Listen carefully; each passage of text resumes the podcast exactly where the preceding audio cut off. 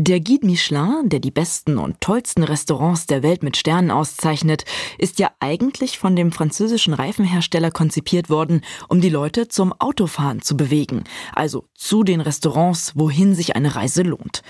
Ein Vorfahre des Guide Michelin ist so gesehen der Guide Reichhardt, erfunden im 18. Jahrhundert von einem Hofbibliothekar aus Gotha, und es ist das erste moderne Reisehandbuch. Weltgeschichte vor der Haustür. Ein MDR Kultur Podcast. Hallo, herzlich willkommen. Schön, dass Sie wieder mit dabei sind. Ich bin Linda Schildbach und ich hoste diesen Podcast hier, der alle zwei Wochen Geschichten aus unserer Region erzählt. Die, die die Welt verändert oder zumindest Weltgeschichte geschrieben haben. Tja, und für die Franzosen ist es vielleicht eher so der Guide Routard, für ganz andere, für eine ganz andere englischsprachige Generation der Lonely Planet. Reisehandbücher bestimmten lange Zeit, wie wir neue Orte und Länder entdecken konnten. Informationen standen da drin, Geheimtipps, Gepflogenheiten, Übernachtungs- sowie Esstipps, all das, was früher nicht einfach so übers Internet wie heute zugänglich war. Und Charlie, jetzt bringst du mir hier den Guide Reichhardt mit und sagst, das ist das Original quasi, der Vorfahre von all dem? Genau, so ist es. Wobei ich nicht der Erste bin, der das entdeckt hat, Ach sondern, so. sondern ich bin drauf gekommen durch ein Gespräch mit Katrin Pasch, der Direktorin der Forschungsbibliothek in Gotha. Der Bedecker hat englische Vorbilder und Reichert hat hier eine Form für den deutschen Markt gefunden, die vor ihm noch niemand gefunden hat. Ja, und da muss man sagen, Bedecker ist 1832, der erste, mhm. der da erscheint. Reichert 1784. Also da liegen 50 Jahre dazwischen.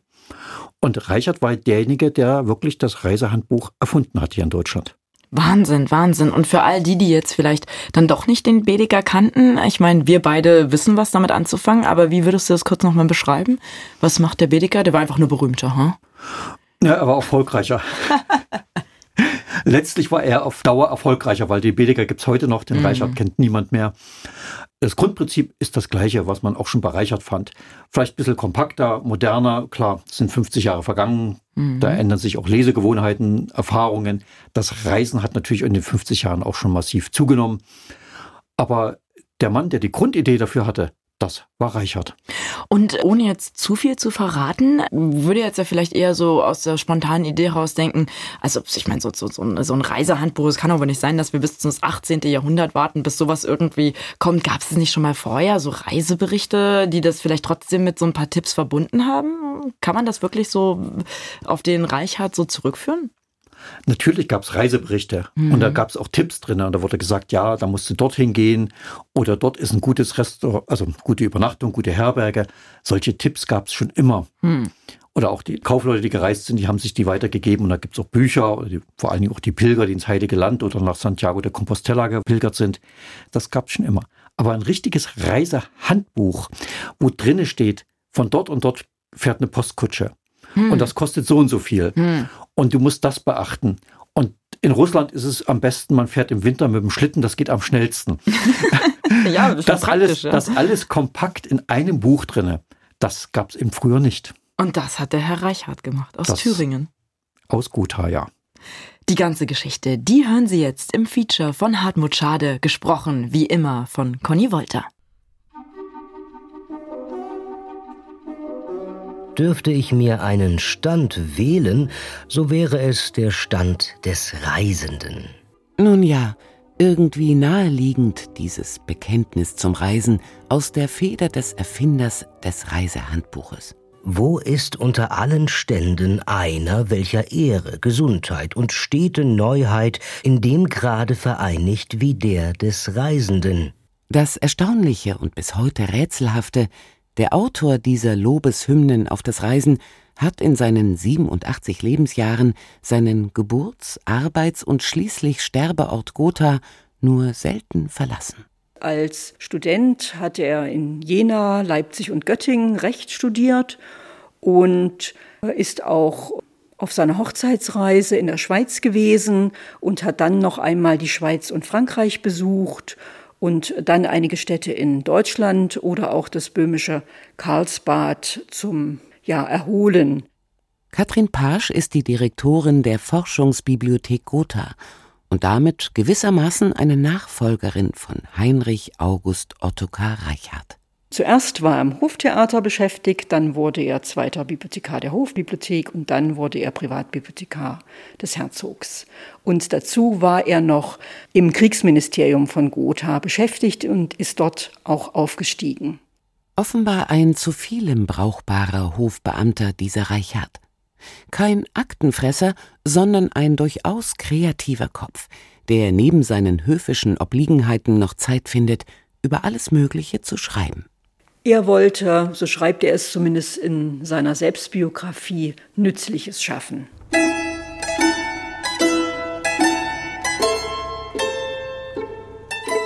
Katrin Pasch hat auf einem ovalen Tisch in einem von deckenhohen Bücherregalen umgebenen Raum der Forschungsbibliothek ein Dutzend Reichardscher Werke ausgebreitet. Aus dem Französischen übersetzte Reisebeschreibungen, einen Revolutionsalmanach, der besser Anti-Revolutionsalmanach heißen sollte, denn Reichert ist von Anfang an ein entschiedener Gegner der französischen Revolution, und einen Theaterkalender, ein Büchlein kleiner als ein Reklamheft. Mit dem Beginn seiner Laufbahn am Gotha Hoftheater hat er auch begonnen, solche Kalender zu produzieren und herauszugeben. Er war extrem umtriebig und diese Kalender eben im Taschenformat passten in jede Tasche hinein und brachten neue Informationen über Stücke, die in deutschen Theatern aufgeführt worden sind, über Schauspieler. Auch die Spielpläne wurden abgedruckt und Reichert hat so das interessierte Publikum immer auf dem Laufenden gehalten. Mit dem Theaterkalender hat Reichert eine Marktlücke entdeckt und bedient sie jahrelang erfolgreich. Die haben sich sicherlich ziemlich gut verkauft, auch wenn wir keine genauen Zahlen haben, wie viele Stücke verkauft worden sind. Theaterkalender und Reisebeschreibungen bringen uns dem Rätsel Reichard näher. Er hat ein Gespür für Marktlücken. Und den sesshaften Beamten interessieren ferne Länder durchaus. So übersetzt er aus dem Französischen die sittliche und natürliche Geschichte von Tunkin. Tunkin ist in etwa das heutige Nordvietnam. Er war im besten Sinne ein Aufklärer, wollte über Länder aufklären, über Sitten und Gebräuche aufklären, wollte Leute auch dazu ermutigen und animieren, zu reisen, und sich diesen Abenteuern auch hinzugeben. Und natürlich hat er auch eine Marktlücke entdeckt, die er dann mit seinen Reisehandbüchern füllen konnte. Im Zeitalter von Postkutsche, zahlreichen Grenzbäumen, unterschiedlicher Maße, Gewichte und Münzen wird das Reisen schnell zum Abenteuer. Auch wenn es statt nach Tunkin nur in die Toskana, nach Mecklenburg, nach Schweden, England oder Spanien geht. Selten habe ich noch einen meiner reisenden Landsleute gesprochen, der nicht bei der Rückkunft von seiner ersten Reise gestanden hätte, ich habe Lehrgeld geben müssen, und dieses manchmal so hohe Lehrgeld, wo nicht zu ersparen, doch zu mindern, ist die Absicht des ganzen Handbuchs. Die clevere Idee des Gothaer Hofbediensteten, dem Reisenden ins B schon vorab Informationen über Land und Leute Maße und Münzen, Trinkgelder und Postkutschenverbindungen zu liefern. In Portugal sind noch keine ordentlichen Posten eingerichtet. Man mietet sich eine Chaise mit ein paar Mauleseln und wird mit dem Fuhrmann einig, wie lange man bis zu einem bestimmten Orte unterwegs sein soll. Reichert gilt mit diesen Handbüchern als der Urvater der deutschen Reiseführer. Und das erste dieser Handbücher ist das hier liegende Handbuch für Reisende aus allen Ständen im Taschenbuchformat, allerdings mit 666 Seiten sehr, sehr dick. Aber wenn man den Band anhebt, dann merkt man, ja, der passt in jede Reisetasche hinein und enthält Unmengen an praktischen Informationen. Wozu nicht nur die Münzen, Maße und Gewichte der verschiedenen Länder gehören, sondern auch, wie bei einem heutigen Reiseführer, die Entfernungen zwischen verschiedenen Städten, die unterschiedliche Dauer von Tag und Nacht, die verschiedenen Termine für das Osterfest und die ausführlichen Nachrichten von dem Postwesen einiger Länder und der besten Art, sie zu bereisen. Einem Postillon pflegt man in Deutschland gemeiniglich nicht unter zwölf gute Groschen Trinkgeld zu geben. Schwedische Landstraßen sind noch besser als die englischen, erfährt der reisevorbereitende Leser. Durch Russland fahre man am besten winters mit dem Schlitten, in Spanien komme man nur mit einer verdrießlichen Langsamkeit voran, und in England finde der Reisende in den Quartieren neben dem Bette eine reine Schlafmütze und Pantoffeln. Die englischen Straßenräuber seien zudem nicht so gefährlich wie ihr Ruf. Gewöhnlich steckt man auf solchen Reisen eine Kleinigkeit von ein paar Guineen für den unvermuteten Besuch solcher Herren zu sich. Reichards Handbuch für Reisende aus allen Ständen, der Passagier auf der Reise in Deutschland und das Taschenbuch für Reisende durch Deutschland und die angrenzenden Länder werden die erfolgreichsten Werke des Gotha-Vielschreibers. Sie treffen offenbar den Nerv der Zeitgenossen. Reichert beschäftigt sich theoretisch mit dem Reisen, aber dann gibt er eben ganz praktische Tipps. Auch Tipps, die heute, ja, vielleicht zum Schmunzeln anregen. Er schreibt zum Beispiel, da die Hoteltüren oftmals nicht richtig äh, schließen, solle man sich doch Nägel mitnehmen, die man dann einschlagen könne, damit man beim Schlafen nicht von Räubern überrascht wird. Oder man, man solle eben auch Pistolen mit sich führen, um nicht ausgeraubt zu werden. Und man soll eben erst schießen, wenn man das Weiße im Auge des Räubers sieht. Doch begründet das 1784 erscheinende Handbuch für Reisende aus allen Ständen wirklich die Sparte der Reisehandbücher? Schon Kaufleute, Pilger und Adlige auf Kavalierstour schrieben auf, wo es gute Herbergen gibt, was man auf einer Reise tun oder lassen sollte. Ich würde die Pilgerberichte anders einordnen, sagt Monika Müller, die Leiterin der Abteilung Sammlungen und Bestandserhaltung an der Forschungsbibliothek Gotha. Da hat es auch Hinweise drin, die man in der Reisepraxis verwenden kann, weil zum Beispiel Reisestationen beschrieben werden oder weil vor Ort etwas beschrieben wird, was man dann als Nachreisender anwenden kann oder weil Vokabeln, Formulierungen in anderen Sprachen enthalten sind. Aber das sind im Grunde Reiseerfahrungen, also die man nicht so ganz konkret und direkt nachreisen kann. Monika Müller breitet einige Jahrhunderte Reiseliteratur auf dem Tisch aus. Sie hat die diesjährige Ausstellung der Forschungsbibliothek kuratiert, vom Fremden erzählen, Reiseberichte aus fünf Jahrhunderten. Und da wird erstmal auf Latein reflektiert, was der Nutzen und was die Gefahren des Reisens sind, warum man überhaupt reisen soll, was ist der Vorzug, dass man das Gedächtnis schult, dass man die Persönlichkeit schult, dass man den Charakter stärkt und so weiter, um dann eben eher doch noch zur Praxis zu kommen.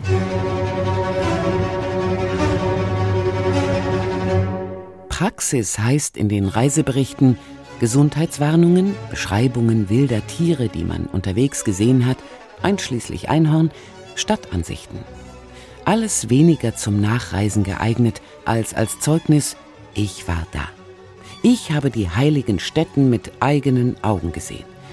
Ist es für Bernhard von Breidenbach und Konrad Grünenberg in ihren Pilgerberichten noch wichtig, sich bei antiken Autoritäten rückzuversichern, so nähern sich die jüngeren Werke mehr modernen Reisebeschreibungen an. Das 1616 gedruckte Italienbuch von Georg Kranitz von Wertheim beeindruckt Monika Müller mit seinen plastischen Beschreibungen. Da hat man das Gefühl, er geht jetzt durch die Straßen und sagt einem, wo man lang gehen soll. Zum Beispiel geht er hier auf die Trajansäule in Rom ein. Wenn ihr hinaufbegehrt auf diese gewaltige schöne Säule, Gehe hinüber, wohnet ein Steinmetzer, der hat den Schlüssel dazu und so weiter. Und das ist, das ist dann so eine Mischung aus, was man tun soll, um bestimmte Ziele zu erreichen. Die Gotha Bibliothek besitzt viele solcher Reisebeschreibungen. Allein 20 von adligen Kavalierstouren und Bildungsreisen. Dazu zahlreiche Pilgerberichte, Reiseerfahrungen von Kaufleuten. 358 Regalmeter mit Stadtbeschreibungen, Reise- und geografischen Schriften. Schon im 18. Jahrhundert wird die herzogliche Bibliothek in Reisebeschreibungen als sehenswürdig eingestuft. Hofbibliothekar Reichert sitzt also an der Quelle. Doch ob er aus ihr schöpfte, weiß Katrin Pasch nicht. Inwieweit Reichert aber diese Reiseberichte gekannt hat oder gelesen hat, das wissen wir überhaupt nicht. Entscheidend sei aber, dass Reichert für eine ganz neue Zielgruppe schreibe, meint Monika Müller. Er markiert schon mit seinem Titel einen Umbruch, weil er in dem Titel schon ausdrücklich, ich zitiere, alle Stände adressiert. Und das ist natürlich was anderes im Kontrast zu den frühen Reiseinstruktionen Ende 16., Anfang 17. Jahrhundert. Da wendet man sich klar an die Aristokratie, an die Vermögenden, die Zeit und Geld haben, sich vor Ort noch einen menschlichen Reiseführer, einen Fremdenführer zu mieten. Reichert markiert es, dass er sich an alle wendet, auch wenn ich bestreite, bestreite oder in Zweifel ziehen möchte, dass das Buch wirklich von allen genutzt werden konnte, weil er zum Teil mit seinen Beschreibungen doch sehr voraussetzungsreich ist. Also er führt dann zum Beispiel in Rom, wenn er die einzelnen Kirchen oder antiken Städten aufführt, gar nicht mehr genau auf, was da jetzt so toll ist, warum man da hingehen soll, sondern dann steht einfach nur noch Gärten des Lucull. Punkt. Wenn man nicht den Bildungshorizont hat, dann weiß man ja damit nichts anzufangen. Zur Ehrenrettung Reichherz muss gesagt werden, allein die lakonische Aufzählung der römischen Sehenswürdigkeiten ist zehn Seiten lang. Und der erfahrene Bibliothekar verweist auf Bücher und Karten für nähere Informationen. Ausführlicher sind reisepraktische Tipps. Das Gepäck zu plombieren, ausreichend Bargeld mitzunehmen oder nie außerhalb des Bettes zu schlafen. Gesunder Schlaf ist eine Reichhardsche Obsession. Da man auf einer Reise keineswegs sicher ist, gesunde Betten zu bekommen, so führe man eine leichte seidene Decke, zwei Paar Betttücher und zwei zusammengenähte gegerbte Hirschfelle bei sich. Die Hirschfelle als Bettunterlage müssten täglich ausreichend gelüftet werden, schärft er den Reisenden ein. Schließlich wolle man auf einer Reise nicht krank werden. Niemals sollen Reisende halbe Tage lang im Wagen sitzen bleiben, ohne bisweilen das in den Füßen stockende Geblüt in Bewegung zu setzen. Allerdings ist auch das neben der Kutsche laufen nicht ohne Risiko. Tabak den Berg hinauf zu rauchen oder bei schwülem Wetter oder starkem Winde ist nicht ratsam. Dem Schweizreisenden empfiehlt Reichard, immer einen umflochtenen Flachmann mit Kirschwasser in der Tasche zu haben. Gutes Kirschwasser ist auf diesen Reisen von großer Hilfe. Es stellt nicht allein die verlorenen Kräfte schnell her, sondern es kühlt auch. Es nimmt, wenn man die Füße damit wäscht, alle Müdigkeit weg. Allerdings wird dem ahnungslosen Wandersmann oft Pflaumenschnaps für Kirschwasser verkauft, warnt Reichert. Seine Reisehandbücher sind deshalb so geradezu innovativ, weil er eben so viele praktische Tipps hat.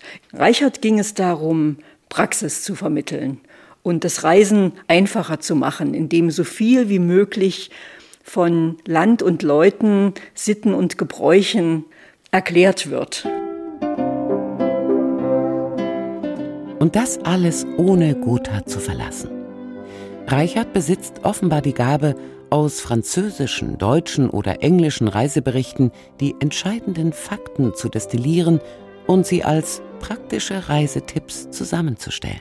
Die besten Nachrichten über das Reisen in Schweden trifft man in des Herrn Professor Büsch Beschreibung seiner eigenen Reise durch das Land an, und ich bin ihm hierin gefolgt. Reichert hat ein großes Netz an Briefpartnern gehabt, die ihm solche Informationen einfach geschickt haben. Und er hat danach gefragt. Er hat die neuesten Informationen und Zeitungen über die Postkutschen, die natürlich auch in Gotha gehalten haben, bekommen und war sehr, sehr umtriebig im Zusammensuchen von Informationen. Und in der Vermarktung. Der Frankophile Heinrich August Ottokar Reichert übersetzt sein Handbuch für Reisende in die damalige Universalsprache Französisch. Guide de Voyageur. Dieses Werk ist dann 1793 zum ersten Mal erschienen und mit diesem französischsprachigen Reisehandbuch hat er sich in Frankreich einen Namen gemacht, so dass sein Name auch in Verbindung mit Reiseführern in Frankreich stand. Die hießen nämlich Guide Richard.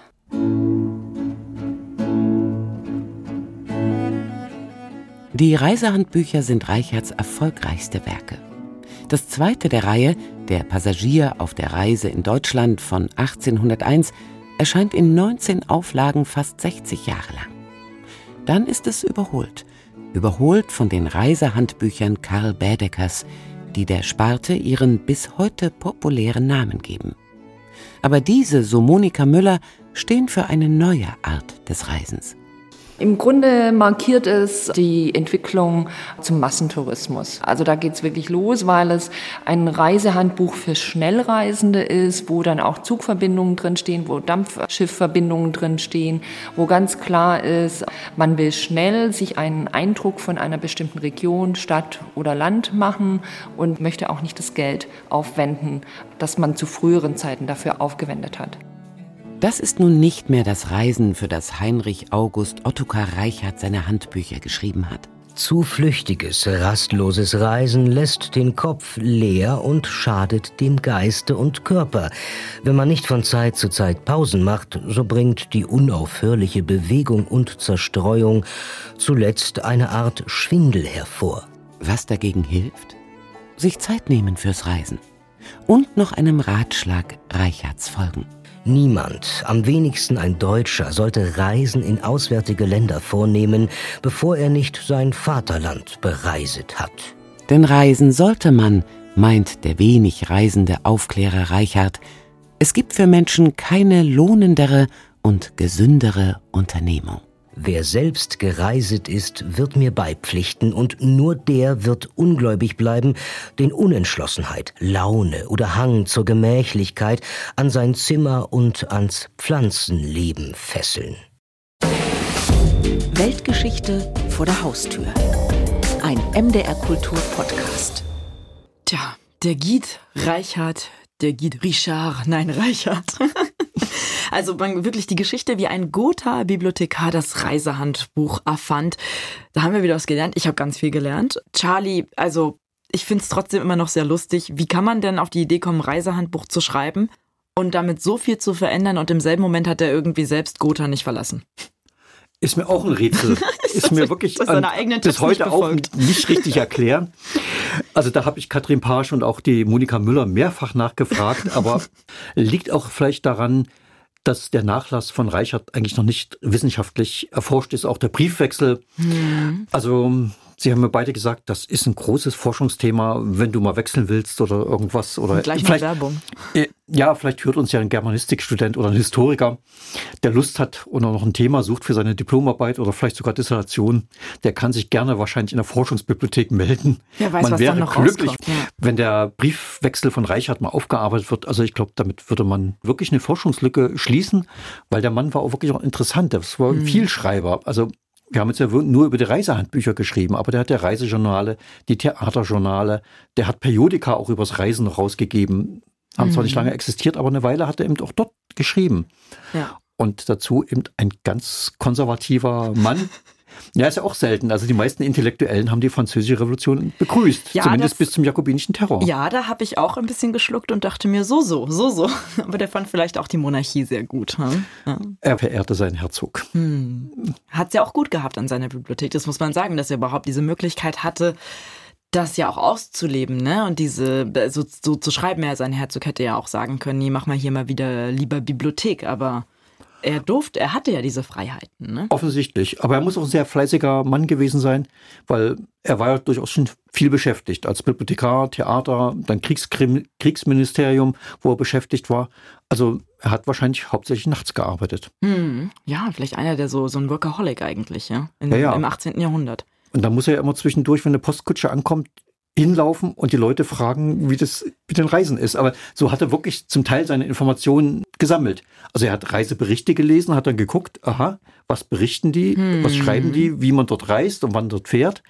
Aber solche genauen Tipps, also von wo bis wo fährt da eine Postkutsche und an welchen Tagen fährt die, das hat er erfragt. Oder eben den Briefwechsel.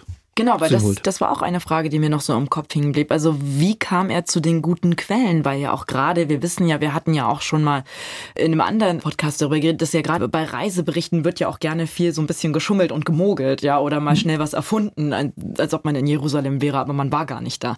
Und deshalb äh, für ihn, dass ja auch seine Handbücher gut funktionieren, muss ja auch sein, dass sie halt quasi stimmig sind. Also wenn du sagst, der hat da quasi auch viele Leute einfach und Reisende gefragt, ja, interessant. Ja, der hat Reisende gefragt und der hat natürlich seinen Briefwechsel, der aufzuarbeitende Briefwechsel. Mhm. Wir können das äh, nur unterstreichen. Ja. Suchen Sie noch ein Thema für eine Diplomarbeit, nein, für eine Masterarbeit. So heißt das heutzutage, Charlie. Ja. Eine Masterarbeit oder ja Dissertation. Dissertation würde sich ja anbieten. Also. Bestimmt, bestimmt. Ja. Ist wirklich sehr, sehr spannend, ja. Konservative, aber jemand, der wirklich so ein Händchen hat fürs Geschäft. Er hätte ja auch eigentlich fast, weil es ist ja Marketing, also das ist ja, der hat ja wirklich jedes Mal gesehen, wo ist die Lücke. Ja, das finde ich auch so faszinierend. Da ist so ein Beamter, man hat ja auch gewisse Vorstellungen, was er äh, dort macht. Und der ist aber eigentlich total clever. Also mit dem Theateralmanach und dann noch mehr genau. mit den Reisehandbüchern. Ja. Das sind ja beides Marktlücken, aber auch beides sehr praktisch orientierte. Also klar, wo weiß man, in welchem Theater welche Stücke gespielt werden oder sowas. Mhm. Und das hat er eben einfach alles in dem Theateralmanach drin und später im Reisehandbuch. Also sehr, auch sehr praxisorientiert, was er dort verfasst hat. Mhm. Und wie war das jetzt eigentlich? Also konntest du, als du vor Ort warst, also haben die noch solche alten? Kann man sich die Bücher wirklich noch angucken? Ja, also mir wurden sie gezeigt, ob man sich ausleihen kann man sie bestimmt nee, nicht. also nicht aus, aber so. Aber die sind auch digitalisiert. Also wer sich dafür interessiert, man findet sie im Netz Aha. und kann dann lesen und man hat also bei den theoretischen Erwägungen schon viel Spaß. Ich habe einige Sachen zitiert. Da gibt es noch viel mehr. Man hätte eigentlich die 20 Minuten nur mit Zitaten bestreiten okay, können. Jetzt musst du noch eins sagen. Also aus dem, aus dem Feature weiß ich, englische Straßenräuber sind gar nicht so gefährlich, wie man dachte. Und dann denke ich mir so, was, Robin Hood? Aber gut, nein. Aber, War ja, ein ja eher. Stimmt. Was hast du, was hast du noch was Schönes, was du nicht reingenommen hast? Das interessiert mich jetzt natürlich. Wie man die Pistolen aufbewahren sollte in der Postkutsche, dass sie nicht aus Versehen losgehen und man sich ah, selbst verletzt. Ja, ja. ja. Und dann gibt es auch Hinweise, also was man unbedingt mitnehmen sollte. Schreibzeug und dann sagt er, ja, da gibt es in Leipzig einen hervorragenden Federmacher, man hat ja noch mit Feder geschrieben. Ja. Die sollte man, dann eine Schatulle, die man verschließen kann und einen Schnappsack. Und auch ganz wichtig ist mit dem Bargeld. In Rom, da kriegt man ganz schlecht Bargeld umgetauscht. da hilft einem der Wechsel nicht weiter, weil da kriegt man dann bloß ein Drittel des Wertes und ja, macht also ja. großen Verlust. Also muss man Bargeld mitnehmen. Also es sind schon viele sehr praktische Sachen. Bei manchen denkt man ja, naja, ist ja wie heute auch. Wo kriege ich jetzt Bargeld her? Ja, genau. Und wo, wo wechselt man am besten? Ne, das mhm. sind ja auch, gerade, also ich meine, jetzt heute hat man dann das Internet, aber so früher bei den Reiseführern stand ja auch immer drin, da lohnt sich's nicht. Äh, zum Beispiel, wenn man nach Prag, also da am, am Platz auf jeden Fall nicht umtauschen. Das stand ja, ja. immer so, da ist mhm. ganz, ganz schlecht, ja. Und da war, das war da auch schon bei ihm so, ja, verrückt. Ja, ja, und das ist natürlich auch eine riesen Fleißarbeit, die ganzen Münzen und die Vergleiche, also was bedeutet, was ist jetzt eine preußische Meile, was ist eine sächsische, was ist eine hm. englische Meile, was bedeutet das, wie lange muss man da unterwegs sein, wie rechnet man jetzt das Geld um oder so. Das ist schon Wahnsinns Fleißarbeit, weil das ja natürlich noch viel kleinteiliger war damals als heute. Also ja. was mir auch noch in Erinnerung geblieben ist, die süddeutschen Straßen sind viel besser als die norddeutschen, also da reicht es sich schlechter. Ah. Und dann, das fand ich richtig spannend, er lobt die Bergstraße ab Darmstadt. Aha. Eine der schönsten best ausgebauten Chausseen. Und es würde sich dort total lohnen zu reisen. Und das ist bis heute ein touristisches Highlight. 250 Jahre. Das finde ich schräg. Ja, es hat sich, also ja, auch heute noch immer noch eine Reise hm. wert. Wahnsinn, ja. Ja. Ja, er hat ja also dadurch auch, dass er diese Reisehandbücher herausgebracht hat und äh, veröffentlicht hat, ja auch so ein bisschen, was du ja sagst, zur Demokratisierung, weil er sagt, für alle Stände. Mhm. Aber trotzdem konnten sich das ja nicht alle leisten, zu nee. reisen, oder? Nee, auf keinen Fall. Also ein bisschen Geld brauchte man schon. Hm. Aber er weist eben auch darauf hin, wo kann man Geld sparen. Und ja, er sagt dann, da gibt es Landkutschen, die sind billiger als die offizielle Post und die sind aber trotzdem sehr bequem und mit denen kann man in der gleichen oder fast in der gleichen Zeit von dort nach dort reisen. Und man sollte lieber die nehmen. Und in England, in London, äh, die Hotels werden völlig überteuert. Ja, das hat sich nicht geändert. Also da, da, hat sich wirklich nichts geändert seit dem 18. Jahrhundert. Ja, und deswegen, deswegen hat er gesagt, macht Airbnb. es gibt einfach Privatzimmer. Ja, es gibt, es gibt Privatzimmer, die sind billiger. wunderbar, ja, wunderbar. Hm. Ähm, ich möchte trotzdem wirklich wissen, wer die Quellen sind.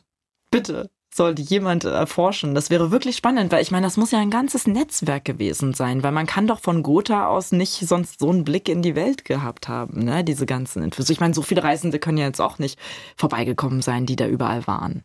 Naja, er, muss, er war wirklich ein Vielleser. Also mhm. oft bei den ganzen Sachen äh, schreibt er dann, nach dem Zeugnis des Herrn ja. so und so, reist man von dort nach dort am besten so.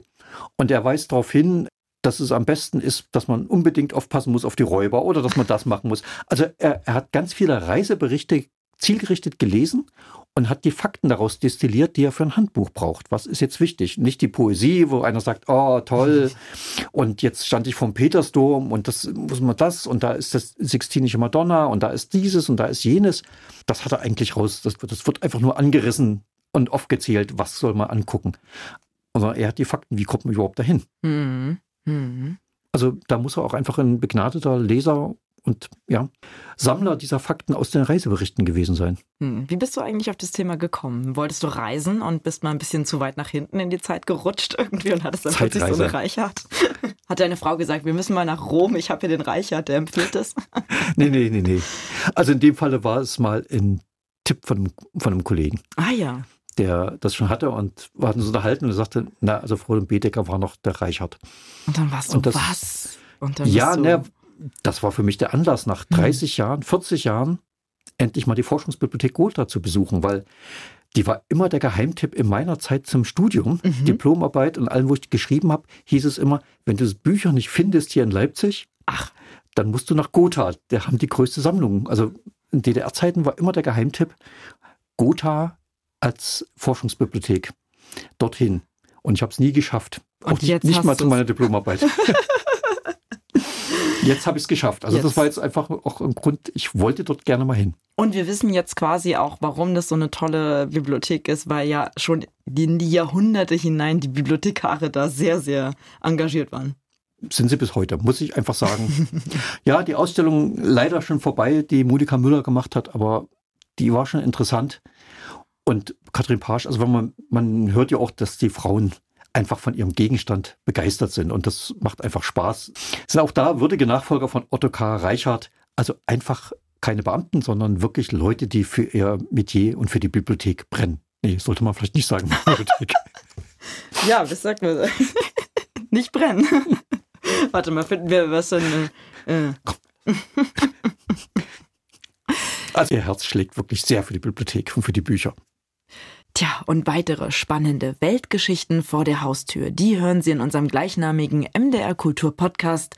Den finden Sie in der ARD Audiothek und überall da, wo es Podcasts gibt. Und wenn Ihnen das gefallen hat, was Sie heute gehört haben, dann geben Sie uns doch eine schöne Bewertung und abonnieren Sie uns. In zwei Wochen gibt es dann die nächste Folge von Weltgeschichte vor der Haustür. Machen Sie es gut. Tschüss. Schöne Reise. Ja. Mit und ohne Giet Reichhardt. genau.